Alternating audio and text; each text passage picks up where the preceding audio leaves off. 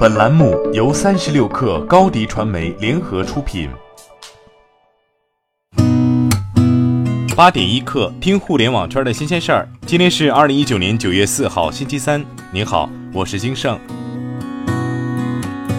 本月起，中国移动、中国电信和中国联通都停止了对不限流量套餐的销售。所谓不限流量套餐，实际上模式是达量降速。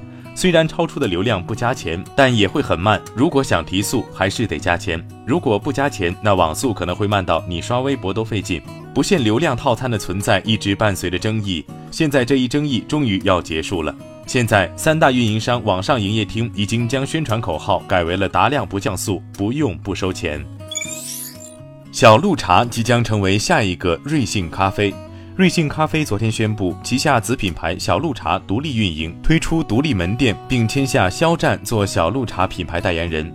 三十六氪了解到，小鹿茶将采用独立的品牌 logo、品牌视觉 VI 系统，开发超过三十种茶饮品类，添置专用于茶饮的设备。店内同时售卖大师咖啡、轻食、全球精选零食及周边潮品。此外，瑞幸为小鹿茶开发了独立的 App 和小程序点单系统。小鹿茶与瑞幸咖啡 App 将实现大数据打通，用户在瑞幸咖啡 App 里同样可以下单小鹿茶产品。昨天，造官方就用户的担忧首次做出回应：造不会存储个人面部生物识别特征信息。造没有采集任何个人生物识别特征，使用造不会产生支付风险。用户删除信息或注销账号，造均会依据相关法律法规的规定删除相应信息。除了用户生物特征采集和存储问题，这次官方还明确回应了可能的刷脸支付风险。造表示，刷脸支付安全门槛极高，仅通过一张照片实现的换脸技术完全无法突破刷脸支付的安全系统。滴滴出行发布全国夜间出行需求城市排行榜。根据七月至八月底晚十九点至次日六点的数据，夜间日均呼叫订单量最高的前十大城市依次为北京、成都、上海、广州、深圳、东莞、杭州、重庆、佛山以及南京。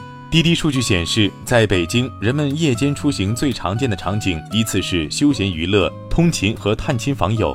国贸、朗园、三里屯仍然是夜生活热门地标，日均夜间呼单数分别为四点四万和二点五万。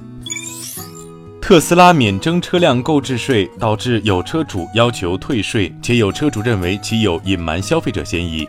对此，特斯拉全球副总裁、大中华区总裁朱晓彤回应称，特斯拉曾多次进行免征购置税目录申请，但能否进入目录，特斯拉没有决定权，也无权对外发布信息。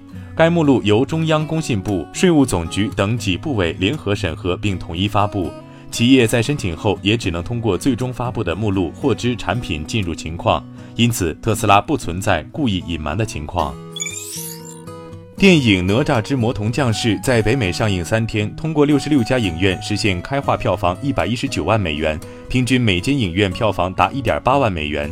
再加上首日十四点九万美元的票房，《哪吒之魔童降世》北美首周票房总计一百三十四万美元。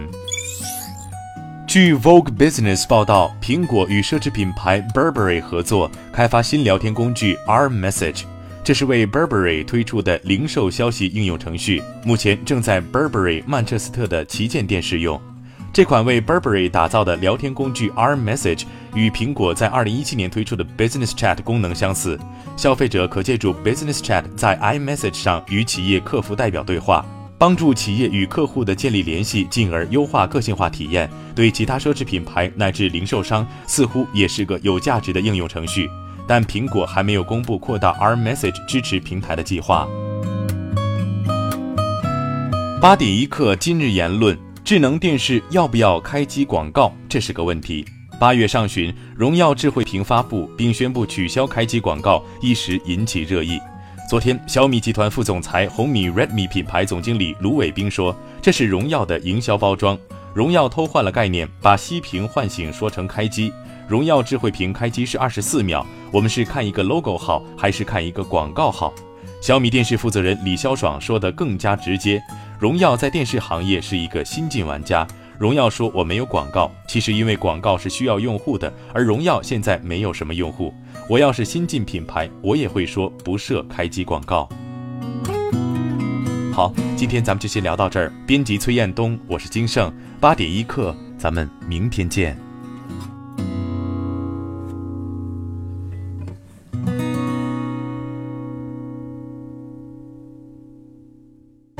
欢迎加入三十六氪官方社群，添加微信 baby 三十六课 b a b y 三六 k r，获取独家商业资讯，听大咖讲风口，聊创业，和上万课友一起交流学习。